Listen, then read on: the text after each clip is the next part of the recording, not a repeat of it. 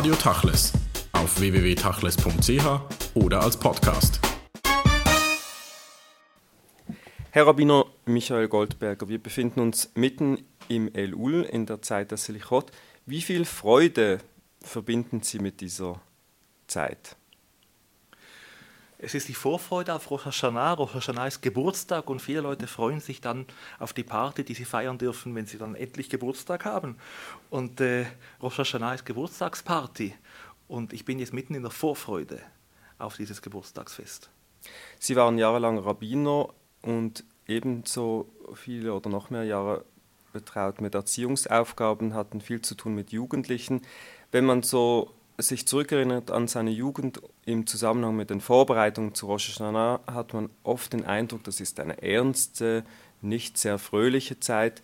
Was haben Sie für einen Zugang zu den Inhalten, gerade auch diejenigen, die die Vorbereitung zu Rosh Hashanah und zum Beispiel die Slichot betreffen? Das ist etwas, was ich in schrecklicher Erinnerung habe. Yamim Noraim übersetzt als die ehrfurchtsgebietenden Tage. Das tönt so unglaublich nach Belastung, nach Dingen, die mir übergestülpt werden, dass ich gezwungen werde, Sachen zu machen, die ich gar nicht will. Yom Kippur ist ja eigentlich ein historisches Datum. Viele Leute wissen das nicht. Als Moshe Rabbeinu heruntergegangen ist am 17. Tammuz nach der Offenbarung am Berge Sinai, um die Bundestafeln zu übergeben, sah das jüdische Volk um das goldene Kalb tanzend. Er zerschmetterte die Tafeln. Am 1. Elul ging er wieder auf den Berge Sinai und blieb noch einmal 40 Tage und 40 Nächte und kam herunter mit den zweiten Tafeln, die übrigens Bestand hatten. Am 1. Elul ging er nach oben, 40 Tage blieb er, das heißt, er ging herunter am 10. Tischrei, es war Yom Kippur. Viele sind sich dessen nicht bewusst, dass Yom Kippur ein historisches Datum ist, nämlich der Tag, an dem wir die Torah erhalten haben. Also a priori ein fröhlicher Tag. Wir müssen uns Gedanken machen darüber, warum die ersten Tafeln keinen Bestand hatten. Deswegen, weil die ersten Tafeln von Gott alleine geschrieben wurden. Eine Autorität hat gesprochen, es war ein Monolog, es war kein Dialog. Es wurde etwas übergestülpt und das hatte keinen Bestand. Im Gegensatz zu den zweiten Tafeln, die von Gott diktiert wurden, aber Moschee hat sie aufgeschrieben. Diese hatten Bestand. Das ist übrigens der Grund, weswegen die Heiligkeit vom Berge Sinai wich, sobald Gott nicht mehr gesprochen hatte. Während im Tempel, wo wir einen Dialog mit Gott führten, die Heiligkeit bis zum heutigen Tag, so stellen wir uns das vor, anwesend ist. Deswegen gehen fromme Juden nicht auf den Tempelberg. Das heißt, dass Yom Kippur a priori ein fröhlicher Tag ist und das Thema von Yom Kippur ist Verbindung, ist Beziehung, Beziehung zu Gott. Wissen Sie, was man gemacht hat früher an Yom Kippur? Man darf es heute fast nicht laut aussprechen, aber steht in der Mishnah. Ich, ich, vermute, ich weiß, auf was Sie hinaus wollen, aber ich lasse Sie sagen in Ihren schönen Worten. Gerne, weil darauf freue ich mich, das zu sagen, weil es unglaublich erstaunt. Die unverheirateten Mädchen und jungen Frauen in und um Jerusalem haben weiße Kleider angezogen, gingen in die Weinberge rund um Jerusalem und haben dort getanzt. Und die Männer waren nicht etwa in der Synagoge oder verschämt hinter einer Mechize, sondern sie haben zugeschaut und haben sich Frauen ausgesucht, die sie heiraten wollten. Die Frauen haben mit den Männern geschäkert, sie haben sie verführt. Man hat darüber gesprochen, was macht eine tolle Frau aus, auf was soll man schauen, was ist weniger wichtig. Und dann wurde anschließend geheiratet. Das ist übrigens der Grund, weswegen wir zu Mincha an Yom Kippur über die Verbote ähm, von gewissen sexuellen Verbindungen hören hat mit Yom Kippur eigentlich nichts zu tun, aber mit den Tänzen, mit den Reigen in den Weinbergen schon. Die Weinberge gibt es nicht mehr in Zürich und Basel, aber die Tradition ist aufrechterhalten geblieben in einer anderen Form, dass gerade die Jungen gehen in die Parks und äh, vergnügen sich dort, sprechen und treffen sich. Das ist richtig. Und das ist nicht etwas, was wir dann beschämt zugeben müssen, sondern wir sollen das in den Mittelpunkt stellen. Jawohl, an Yom Kippur verbinden wir uns auch nicht nur mit Gott, sondern auch mit den anderen Menschen, durch die wir möglicherweise Gott erkennen. Abgesehen davon, dass ähm, gewisse Dinge zu zweit einfacher gehen als alleine, auch Tshuva zu zweit macht mehr Spaß als Tshuva alleine. Die Tshuva generell ist ja eine der Gemeinschaft. Es gibt ja beim Vidoi und vielen anderen Gebeten immer die Wir-Form das ist wahrscheinlich ein tragendes Element der ganzen Zeit und vielleicht auch eine, die zeigt, dass es doch nicht eine so individuell depressive äh, Schuld äh, sein soll, die man sich auferlegt, sondern es ist eine der Gemeinschaft. Das ist richtig und es hat überhaupt nichts mit Depression zu tun. Die Depression kommt daher, dass wir eine vollständig falsche, christlich geprägte Vorstellung von Sünde haben.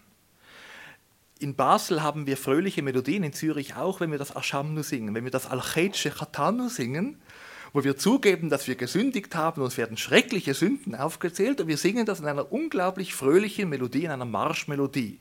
Das ist eigentlich unerhört. Aber es zeigt, dass dieses Vidui, dass dieses Sündenbekenntnis auch einen fröhlichen Anteil hat. Dass wir es in Plural sagen, hat, äh, liegt daran, dass wir nicht nur die Sünden bekennen, die wir allenfalls begangen haben, sondern dass wir uns identifizieren mit dem, was vielleicht durch uns ausgelöst wurde oder dass Dinge geschehen, die wir nicht verhindert haben. Und auch das kann eine fröhliche Angelegenheit sein. Es geht ja nicht darum, diese Sünde nun irgendwie auf einer Harddisk festzuzurren, so dass sie nicht mehr löschbar ist, sondern es geht darum, diese Sünde zu verändern. Und das kann ähm, belustigend sein. Sie sind Rabbiner, Pädagoge und Psychologe. Oft geht es ja auch darum, wie bringt man eine Message rüber. Und wenn man die Inhalte und Texte liest von Rosh Hashanah und Yom Kippur, dann, wie Sie sagen, sind das nicht unbedingt sehr traurige, sondern zum Teil sehr wunderbare, schöne Texte. Liegt es nicht auch irgendwo ein wenig daran, dass heute, vielleicht auch schon ein wenig länger, gerade Rabbiner oder eben Pädagogen, jüdische Erzieher, die Message von Rosh Hashanah und Yom Kippur in diesem fast schon christlichen Sinne den Jugendlichen und Kindern übermitteln und dass dann bei den ähm, Schülern ein, eine gewisse Angst oder auch Ehrfurcht mhm. von diesen Tagen zurückbleibt, wie sie vielleicht gar nicht so gedacht war. Also Ehrfurcht a priori ist schon etwas Gutes, Angst nicht. Angst ist ein ganz, ganz schlechter Ratgeber, ein ganz schlechter Begleiter. Schauen wir uns einmal das Wort Sünde an. Ich habe vorher gesagt, wir haben eine christliche Vorstellung von Sünde. Wir kombinieren das mit, Erd, mit, mit Erbsünde, mit Hölle, mit Strafe. Das sind alles Vorstellungen, die eigentlich keinen jüdischen Ursprung haben. Auf Ivrit heißt Sünde Chet. Chet ist nicht besonders dramatisch. Ähm, wenn ein Penaltyschütze ähm, den Ball nicht ins Tor versenkt, sondern daneben schießt, sagt man auf Hebräisch Humachti. Er hat das Tor verfehlt.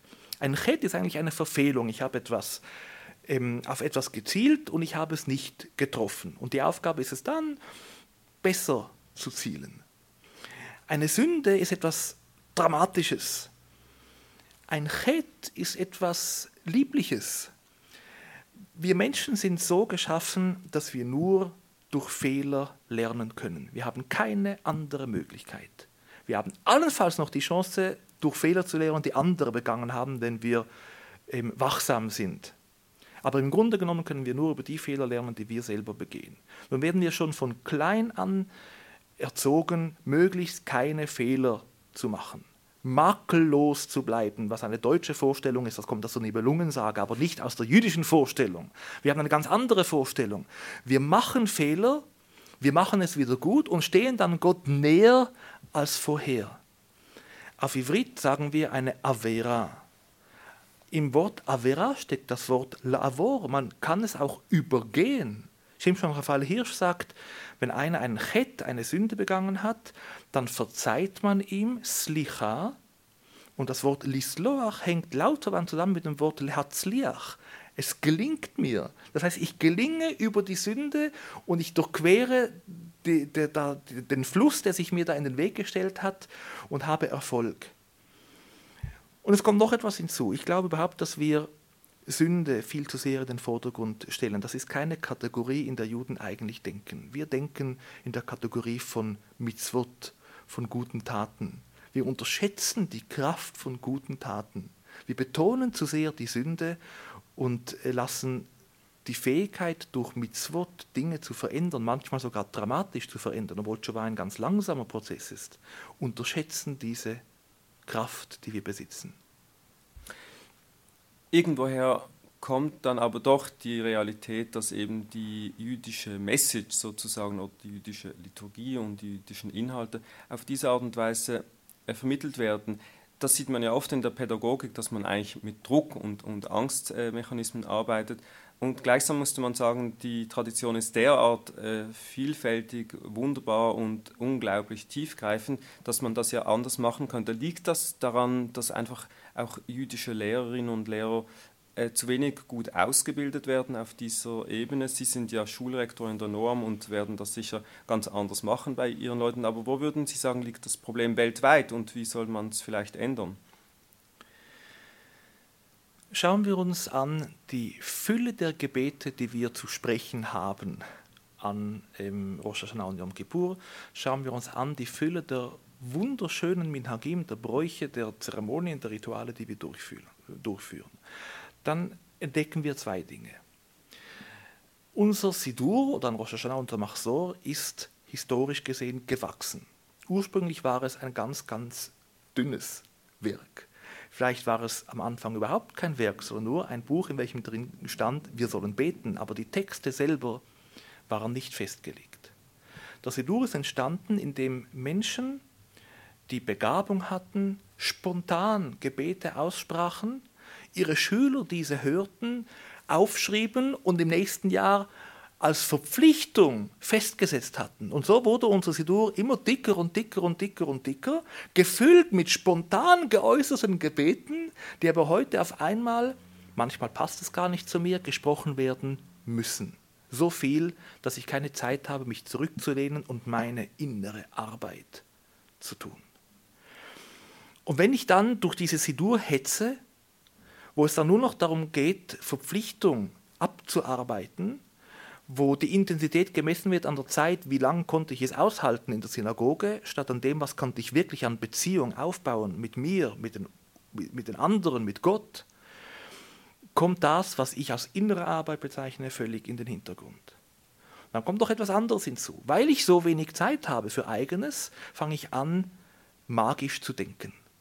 Beim Schofarblasen muss ich dabei sein, denn wenn ich das Schofar höre, dann werde ich gesund durch das nächste Jahr kommen. Wenn ich taschelig mache und ich renne an den Rhein oder an die Siedel oder wo immer und werfe die Brotkuben herein, dann werden mir alle Sünden verziehen. Wenn ich an Yom Kippur faste, wird es meiner Familie gut gehen im nächsten Jahr. Das ist ein ganz altes, merkwürdiges, magisches Denken. Statt zu verstehen, dass all diese Dinge nur etwas auslösen sollen, und deswegen ähm, sind wir auch beherrscht von Angst. Was passiert, wenn ich das Schofarblasen verpasst habe? Was passiert, wenn ich das Brot vergessen habe und es nicht hereinwerfen konnte? Und daher kommt die Angst. Ich denke magisch und wenn ich dann etwas verpasse, wenn ich ein Gebet nicht so ausgesprochen habe, wie es mir vorgeschrieben wurde, dann passiert mir etwas Schlimmes. Und bei all dem gehe ich verloren. Dabei geht es in Rosh Hashanah ja gerade darum, die innere Stimme wieder zu hören, wieder zu mir selbst zurückzufinden. Es ist ja interessant, Sie sagen natürlich, weniger ist mehr, äh, währenddem natürlich die Gebete und die Gottesdienste äh, sehr überladen werden zeitlich mhm. und auch sonst. Auf der anderen Seite ist ja interessant, gerade die traditionellen Juden machen vieles an diesen magischen Momenten fest. Also die kommen dann zum Schofarblasen und die wollen dann pünktlich dort sein. Es ist schon fast eine abergläubische Haltung, die da entsteht. Ja, das wäre nicht weiter schlimm. Ein bisschen Aberglaube ist ganz nett. Es ist schlimm, wenn ich meine, dass dadurch etwas ausgelöst wird, was in Wirklichkeit mich selber gefährdet. Sie kennen sicher die Geschichte dieses einen äh, ähm, Kaufmannes, der in einem kleinen Städtel in Polen äh, lebte und einmal im Jahr musste er nach Wien gehen, um dort ähm, Einkäufe zu tätigen. Und von zu Hause war er sich gewohnt, dass jeder im Vorgarten zwei, drei Eimer voller Wasser hatte. Wenn Feuer ausbrach, dann waren diese äh, Holzhütten gefährdet, und mussten alle rausgehen und mussten das Feuer löschen. Und dann blies einer Alarm. Und dann wusste jeder, was zu tun ist. Und in Wien brach ein Feuer aus, als er gerade dort war, und es wurde Alarm geblasen und sofort hat er, er herumgeblickt und gesagt, wo, wo, wo sind die wasservolle Eimer? Und man hat im Büro gesagt, hier kommt die Feuerwehr und du musst gar nichts machen, du kannst hier zusehen, wie das Feuer gelöscht wird. Und dann hat er sich diese Trompete gekauft für diesen Alarm. Und kaum war er zurück in seinem Städtel, ist dort ein Feuer ausgebrochen und alle wollten das Feuer löschen. Er hat gesagt, nein, nein, ich habe eine neue Trompete und hat geblasen, da da, da da, da da, und meinte, jetzt wird das Feuer gelöscht. In Wirklichkeit brannte das Dorf ab. Wir meinen, wenn wir Schofar blasen, geschieht irgendetwas. Es geschieht nichts. Nicht im Universum, nicht bei Gott, nicht bei uns.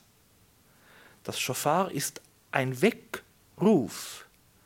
Und ich brauche den manchmal, manchmal brauche ich ihn auch nicht. Und das, was es in mir auslöst, Das ist das Entscheidende. Und doch ist die Frage, wieso wird das nicht so vermittelt? Haben viele Lehrerinnen und Lehrer, ähm, Rabbiner, das Judentum nicht oder noch nicht richtig verstanden? Irgendwo muss ja was sein, dass auch vielleicht ähm, diese Art und Weise, das zu vermitteln in den Vorfreudetagen, wie Sie das nennen würden, äh, dass das doch nicht so rüberkommt. Weil wir Angst haben weil in jedem von uns ein Funken Aberglaube ist und wir Angst haben, wenn wir das nicht richtig so tun, wie es vorgeschrieben ist, wie man es uns beigebracht hat, auch wenn es gar nicht zu mir passt, dann könnte es mir tatsächlich schlecht gehen. Weil es Buchhalter Gottes gibt, die ganz genau wissen, oh, der ist krank geworden, ich weiß auch warum, er hält sich nicht an die Kaschut-Regeln, die man ihm auferlegt hat. Und es sind Leute, die ganz genau wissen, wie Gott denkt und wie Gott handelt. Und da bleibt so ein Restrisiko in mir. Was ist, wenn das stimmt? Ich halte das nicht für ein jüdisches Denken. Jüdisches Denken ist a priori ein sehr optimistisches Denken. Wir glauben, dass man Tshuva machen kann. Wir glauben, dass wir durch Fehler lernen können. Wir glauben, dass derjenige, der Fehler gemacht hat und daraus gelernt hat, dass er Gott näher steht als derjenige, der gar keine Fehler gemacht hat. All unsere Urväter und Urmütter haben Fehler begangen. Und erst dadurch sind sie zu David Melech Israel Chayve Kayam geworden. Avraham hat Fehler, alle. Wir sollten uns vielleicht wieder diese Urväter und Urmütter als, als Beispiele nehmen. Es kommt noch etwas ähm, hinzu. Wir haben verlernt, dass das Judentum auch Platz lässt für das, was wir selber denken. Auch Halacha ist nicht nur etwas Objektives, sondern etwas Persönliches. Es gibt Halachot, die ganz klar festlegen, es mag ein banales Beispiel sein, aber es dient nur als Anfang. Es gibt Halacha, die festlegt, dass ich, wenn ich verschiedene Obstsorten von mir habe und sie in die gleiche Kategorie fallen, ich zuerst das esse, was mir persönlich schmeckt. Wenn 100 Ärzte sagen, Du bist so gesund, du kannst problemlos fasten an Yom Kippur. Ich aber subjektiv das Gefühl habe, mir würde es schaden. Dann darf ich nicht essen, dann muss ich essen. Es ist ein persönliches Gefühl, welches auf einmal eine Rolle spielt. Und dieses persönliche Gefühl, dass das wichtig ist, das haben wir verloren. Vielleicht hängt es damit zusammen, dass die Aufgabe des jüdischen Volkes nach der Shoah darin bestand, eine Nation zu schaffen, wieder etwas Neues aufzubauen und dass das persönliche, eigene, individuelle nicht so sehr im Vordergrund stand. Früher war es das durchaus. Ich gebe noch ein Beispiel. Wenn jemand am Schabbat, und so steht es im Talmud, Angst hat vor einem brennenden Feuer, weil er die Schatten an der Decke sieht und er glaubt, das seien Geister, dann darf ein anderer dieses Feuer auslöschen, obwohl er weiß, da sind keine Geister drin. Aber die Angst dieses einen ist so wichtig und überragend, dass ich den Schabbat brechen kann. Nein, ich breche ihn nicht. Ich halte ihn ein, indem ich das Feuer lösche. Und dieses Gefühl haben wir vergessen. Wir rennen zu Autoritäten, wenn wir ein persönliches Problem haben. Wir schauen in den Büchern nach und äh, manchmal schauen auch die Autoritäten in den Büchern nach, was andere geschrieben haben, statt zuerst einmal denjenigen anzusehen, der vor mir steht und zu begreifen versuchen, was ist eigentlich sein Anliegen. Gott hat sich Moschee offenbart, das allererste Mal durch den brennenden Dornbusch und sagte, ziehe deine, Schule, deine Schuhe aus, weil der Ort, auf dem du stehst, ist ein heiliger Ort. Für mich ist das auch eine Metapher. Der Ort, an dem du stehst, mit all deinen Problemen, mit all deinen Zweifeln, mit deiner Vergangenheit, mit deinen Dingen, die du dir vorgenommen hast, aber die noch nicht gelungen sind. Dorthin, wo es dich manchmal gespült hat, weil andere dich dorthin gezogen haben. Dieser Ort ist ein heiliger Ort. Ich akzeptiere deinen Standpunkt. Es gibt eine Bedingung. Ziehe die Schuhe aus. Sei dort barfuß. Spüre, wo du bist. Versuche nicht ein anderer zu sein. Denn wenn du etwas anderes vorspielst, dann machst du Maskerade. Und Yom Kippur ist das Gegenteil von Maskerade. Ich versuche herauszufinden, wer bin ich, nicht wer will ich, dass die anderen meinen, dass ich bin. In der Realität ist es natürlich oft umgekehrt, es wurde zur Maskerade. Viele legen viel Wert auf diese Rituale oder auch auf die Kleidung, weiße Kleider zu tragen, keine Schuhe aus Leder zu tragen. Das wird fast wichtiger dann als das, was äh, inhaltlich geboten wird.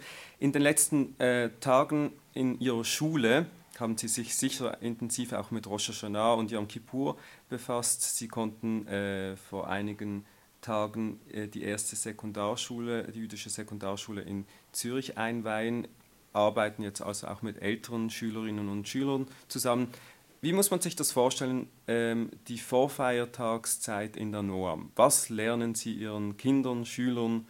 Wie ist die Stimmung?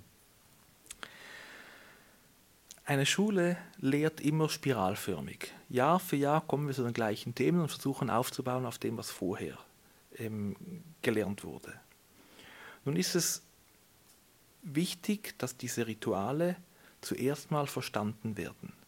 Es ist wichtig, dass sie durchgeführt werden. Sie haben eine innere Kraft, sie sind unglaublich schön, sie verbinden uns mit der Vergangenheit und sie betten uns ein in ein kollektives Bewusstsein, an dem wir teilhaben wollen. Deswegen lehren wir in der, in der Primarschule ganz klassisch die Gebete und die Rituale und die Zeremonien und erzählen die Geschichte, die auch Sie und ich gelernt haben vor 30, 40 Jahren in unserer ähm, Schulzeit. Die Sekundarschule haben wir unter anderem aus folgendem Grund gegründet. Kinder mit 12, 13 verlassen die jüdische Umgebung, lernen noch auf die Bar Mitzvah und dann ist mal 15, 20 Jahre nichts. Weil da muss ich Matur vorbereiten, eine gute Lehre absolvieren, ein bisschen Karriere machen, heiraten, dann kommen die Kinder auf die Welt und mit 40 auf einmal hat man wieder Sehnsucht nach etwas Spirituellem. Und dann erinnert mich, man sich an den Religionsunterricht, an das, was einem beigebracht worden wurde, als man noch zehn Jahre alt war und meint, das ist unglaublich primitiv. Das war es auch, weil es war Kindersprache. Und dann wendet man sich dem Buddhismus zu, weil man dort auf einmal Spiritualität findet. Und das Ganze nur, weil man 25 Jahre lang nicht gelernt hat. Weil man also eine Lücke, ein, ein, ein, Blackbox hat das ist der Grund, weswegen wir die, die, die Sekundarschule gegründet haben. Wir haben noch keine Erfahrung, ob es uns gelingen wird, die Kinder zu begleiten, dann, wenn auf einmal Interesse an inneren Prozessen entsteht. Aber am Anfang lernen wir, ähm, Rosh Hashanah-Kärtchen zu schreiben. Sie haben gesagt, und ein Prinzip oder vielleicht auch ein Credo definiert, dass Sie zuerst mal die Dinge lernen. Damit weichen sie auch von einem wesentlichen jüdischen Prinzip ab, von Nasse Venishma, also tu es zuerst und dann verstehe es. In einer Schule kann man oft die Dinge nicht zuerst tun, sondern man muss umgekehrt zuerst die Dinge lernen, damit man sie später tun kann. Welches Prinzip ist letztlich besser für die Juden und für die Pädagogen? Nasse Venishma ist keine zeitliche Abfolge. Hier wird nicht beschrieben, zuerst musst du etwas tun und dann kannst du es verstehen. Manchmal ist es umgekehrt. Manchmal verstehe ich durch das Tun etwas. Manchmal muss ich es zuerst rational verstehen, damit ich den Mut habe, etwas zu tun. Manchmal ändern sich Gefühle, indem ich so tue, als ob ich mag meinen Nachbarn nicht, aber ich bin höflich mit ihm weil es äh, so von mir verlangt wird. Und mit der Zeit merke ich, der ist gar nicht so schlimm, wie ich gedacht habe. Und ich bin auch gar nicht so schlimm, wie ich gedacht habe. Und dadurch, dass ich so tue, als ob, ändert sich meine eigene Emotion und meine Abneigung wird zu einer Zuneigung. Das kann passieren. Manchmal muss ich etwas zuerst einsehen, bevor ich den Mut habe, ähm, etwas zu ändern. Es gibt kein jüdisches Prinzip, welches da heißt, Asebe die Schma im Sinn von gehorche blind, tu es und wenn du es nicht verstehst, bist du selber schuld. Also keine Dogma, sondern eine, sagen wir, eine Auslösung eines Prozesses. Richtig. Und dieser Prozess muss, wenn er den Bestand haben will, von unten nach oben gehen. Es muss von unten wachsen und nicht von oben übergestülpt werden. Natürlich bringe ich meinen Kindern bei, sagt Danke, auch wenn sie noch nicht verstehen, was das bedeutet. Aber wenn es dabei bleibt, wird es zu etwas Verheerendem. Ich möchte ein Beispiel geben. Shanato Vaumetuka, das schreiben wir es auf, auf die, auf die Rosh Hashanah-Karten. Das ist wichtig, diesen Spruch zu kennen. Aber irgendwann mal muss man sich Gedanken machen darüber, was ist der Unterschied zwischen einem guten Jahr und einem süßen Jahr. Vielleicht ist der Unterschied dieser. Manchmal geschehen uns bittere Dinge, aber sie sind trotzdem gut für uns. Manchmal lernen wir über Schicksalsschläge. Manchmal lernen wir über Fehler, die einen Schaden anrichten, der manchmal nicht wieder gut zu machen ist. Manchmal lernen wir über Krankheiten. Wenn ich dem anderen wünsche, Shanat Tova, wünsche ich ihm, es solle dir nur Gutes passieren. Aber ich möchte, dass das, was Gutes in ihm auslöst, auch süß ist und nicht bitter schmeckt. Deswegen wünsche ich Shanat Tova und Metuka. Deswegen tauche ich den Apfel in den Honig. Es ist wichtig, dass Kinder Apfel in Honig eintauchen. Aber irgendwann kommt da der Zeitpunkt, wo sie darüber nachdenken müssen, was mache ich, wenn der Apfel nicht schmeckt? Und kann ich damit umgehen? Wir könnten jetzt über viele Texte auch sprechen und Gebete, die gesagt werden. Da, wenn man sich da rein vertieft, äh, gibt es ja viele Fragen und wirklich interessante Passagen. Wieso werden die dann gerade gesagt? Aber ich möchte mich eigentlich nur auf einen Text konzentrieren, das ist die Haftarah von Yom Kippur zu Mincha, äh, die Geschichte zu Jonah. Und eigentlich könnte man ja sagen, ist doch ein sehr origineller Ansatz, so eine Geschichte ähm, Yom Kippur zu lesen. Wie sehen Sie das und wie würden Sie den Text einordnen? Das ist äh, ein, eine wunderbare Geschichte.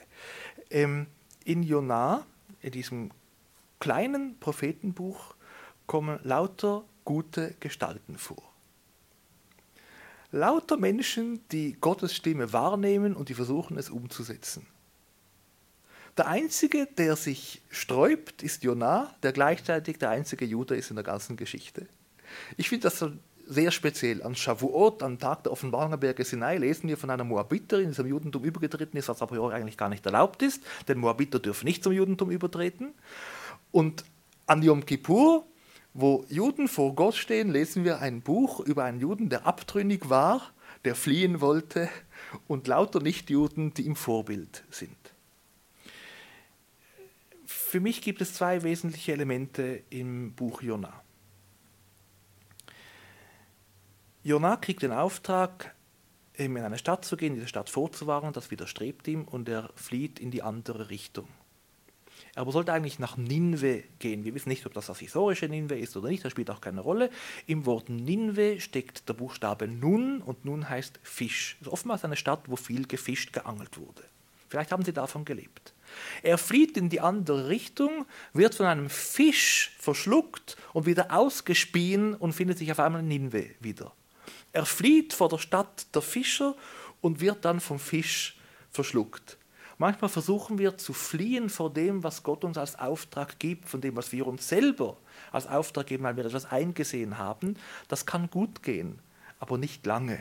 Irgendwann mal werden wir gezwungen, uns mit dem zu beschäftigen, was tatsächlich wichtig ist in unserem Leben. Das ist ein ganz wichtiger Aspekt ähm, von Jonah. Yom Kippur rüttelt uns also auf, uns mit den wirklich wichtigen Dingen zu beschäftigen und nicht davon zu laufen. Und das Zweite, und das ist sehr bekannt, das wird im Talmud auch äh, erwähnt, ist, wie gelang es der Stadt Ninve, dem Beschluss, zerstört zu werden, der von Gott bereits gefällt wurde, zu entrinnen. Und es steht geschrieben, sie haben gefastet, sie haben sich Asche auf das Haupt gestreut und sie haben äh, Säcke übergestülpt und sie haben gebetet. Und der König hat sich beeinflussen lassen davon. Und dann steht, Gott hat gesehen, was sie gemacht haben. Das heißt, es ging um den inneren Prozess der Tshuva. Sie haben tatsächlich Dinge geändert. Sie haben sich selber gedreht nicht die Gebete, die sie gesprochen haben. Und das steht explizit. Schaut nicht darauf, was sie an Ritualen erfüllt haben, sondern schaut daran, was es in ihnen ausgelöst hat. Und vielleicht ist das die Warnung, die wir so am Nachmittag äh, mit auf den Weg äh, bekommen. Das ist alles wunderbar, wenn ihr hier drin viel, euch viel vorgenommen habt. Aber draußen muss es jetzt weitergehen. Deswegen müssen Synagogen ja Fenster haben, ja, damit ähm, ein bisschen von, dem, von der Heiligkeit der Synagoge nach außen leuchtet. Es gibt ein einziger ein einziges Mal in der Torah kommt das Wort Chanich vor. Chanich kennen wir, Madrich und Chanich in Ben Akiva, im Hashem Zair, von Chanichim gesprochen, den Zöglingen. Das Wort kommt einmal vor, nämlich Abraham, der in den Krieg zieht und über 300 Soldaten mitnimmt, um äh, Frauen zu befreien, die entführt wurden von vier ähm, Königen.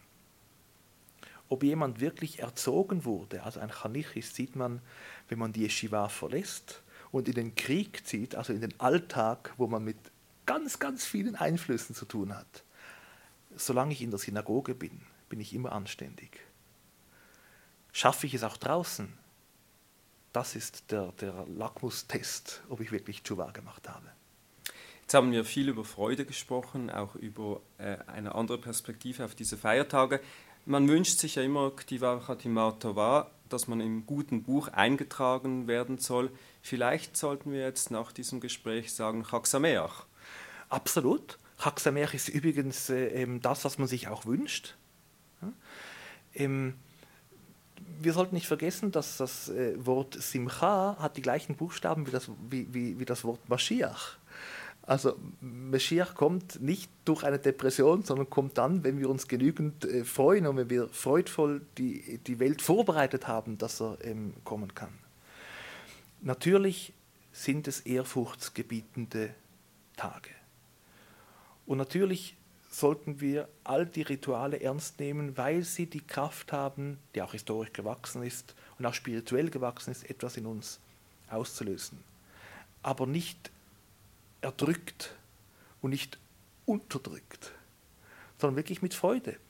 Ähm, nach Yom Kippur, übrigens ist Yom Kippur dieses Jahr an einem Schabbat, ähm, wenn Yom Kippur auf einen Schabbat fällt, fasten wir trotzdem Warum? Weil wir nicht aus Trauer fasten, sondern wir freuen uns nach so langer Zeit, Gott wiederzusehen, dass wir das Essen einfach vergessen. Ja? Die Shabbat am Schabbat wird verschoben auf, auf, auf Sonntag, weil wir nicht trauern dürfen am Schabbat. Am Yom Kippur trauern wir nicht. In dieser Freude steckt die Kraft, die wir brauchen, um uns und diese Welt zu verbessern. Sie sind ja nicht nur ein guter Redner, Sie sind auch ein begnadeter Sänger. Für viele Leute sind ja die Melodien eigentlich das Wichtigste an diesen Feiertagen. Deshalb kommen sie in die Synagoge und wehe dem Chasen, der nicht die Melodie singt, die da erwartet wird. Ähm, und das sind oft freudige, wunderbare und schöne Melodien, äh, die durchaus auch beeinflusst sind durch unsere Umgebung. Was ist die Rolle und das Gewicht der Melodie in der Liturgie aus Ihrer Sicht? Der größte Komponist des Judentums war David Hamelech. Er hat nicht nur Harfe gespielt, sondern hat die Welt beeinflusst durch diese Melodien. Es gibt einen Midrash, der erzählt, wie hat er komponiert. Er hat nachts das Fenster aufgemacht, hat die Harfe an den Fensterhaken gehängt und ging schlafen. Und am Morgen hat er sich erinnert an die Melodie, die der Wind auf der Harfe gespielt hat.